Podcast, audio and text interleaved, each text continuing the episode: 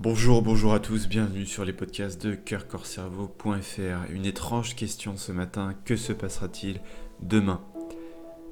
Si vous voulez retrouver l'intégralité des podcasts, je vous invite à retourner sur mon site internet et à cliquer sur l'onglet Bibliothèque.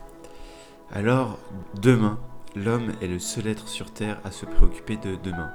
Il anticipe, fait des plans et construit son futur autour d'une promesse, celle d'être encore là demain.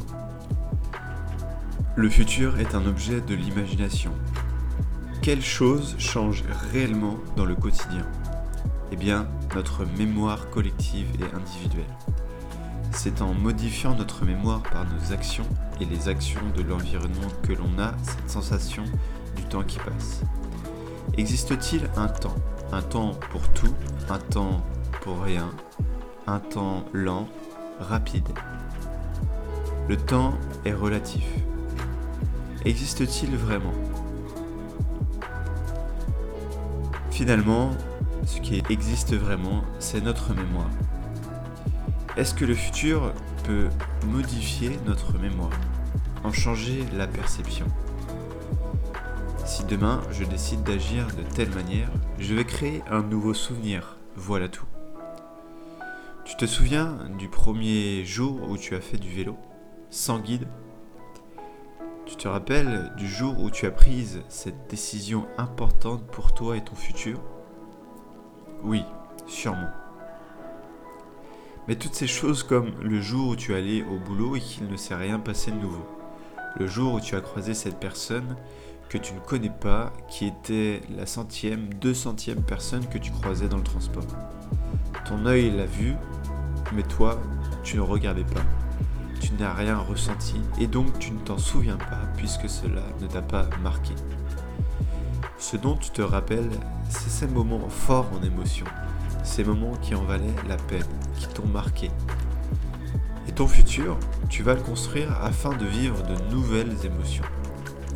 Qui rêve d'être un être froid, alors oui, il faut savoir exécuter des tâches de manière détachée, froide, sans réfléchir, car peut-être qu'il s'agit de 80% de nos actions réelles dans le quotidien. Pourtant, si la vie vaut la peine d'être vécue, c'est pour ces 20% de choses qui te feront vibrer, n'est-ce pas? Alors, quelle est cette mémoire anticipée? Celle du futur que tu inventes et que tu veux ancrer dans ta tête. L'idée, n'est-ce pas réellement, de vouloir vivre dès maintenant des émotions?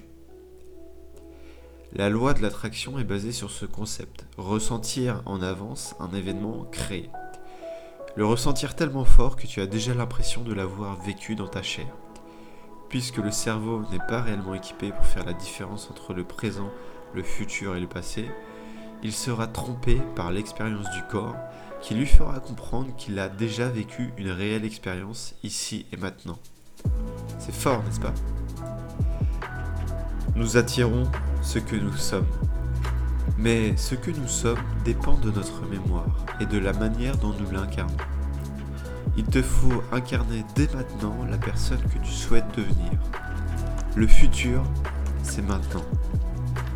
Je te remercie d'avoir écouté ce podcast. Je te donne rendez-vous demain pour une méditation afin de te recentrer sur l'essentiel. Prends soin de toi, je te souhaite une excellente journée et un beau week-end.